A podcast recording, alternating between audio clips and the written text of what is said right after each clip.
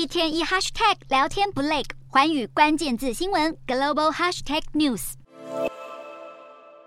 饭店配置的备品让旅人经过一天的舟车劳顿后，可以好好放松。不过，日本近来却经常传出房客擅自将房内物品带走的情况。例如，在箱根的这家旅馆，被带走的物品就包括毛巾、吹风机、浴巾以及遥控器。不过，最夸张的还是这个：当时有房客退房前要求旅馆员工协助搬运重物，馆方一到房间就发现电视竟然不见了。不过，房客坚持他要搬运的电视是自己购买的，最后是花了一个多小时才成功说服房客返还电视。种种没有公德心的行径，不止让旅馆很困扰，也影响到其他房客的权益。例如，这家旅馆原本贴心在公共浴场放置化妆水和乳液，但因为不停有人拿走，只好无奈的一律不放置。不过，要一件件追究这些房客的责任也并不容易，许多业者只能默默吞下损失。有房客擅自拿走房内物品，也有另一群房客刻意留下自己不需要的东西，包括衣物、鞋子或是损坏的行李箱。这样的情况在日本大开国门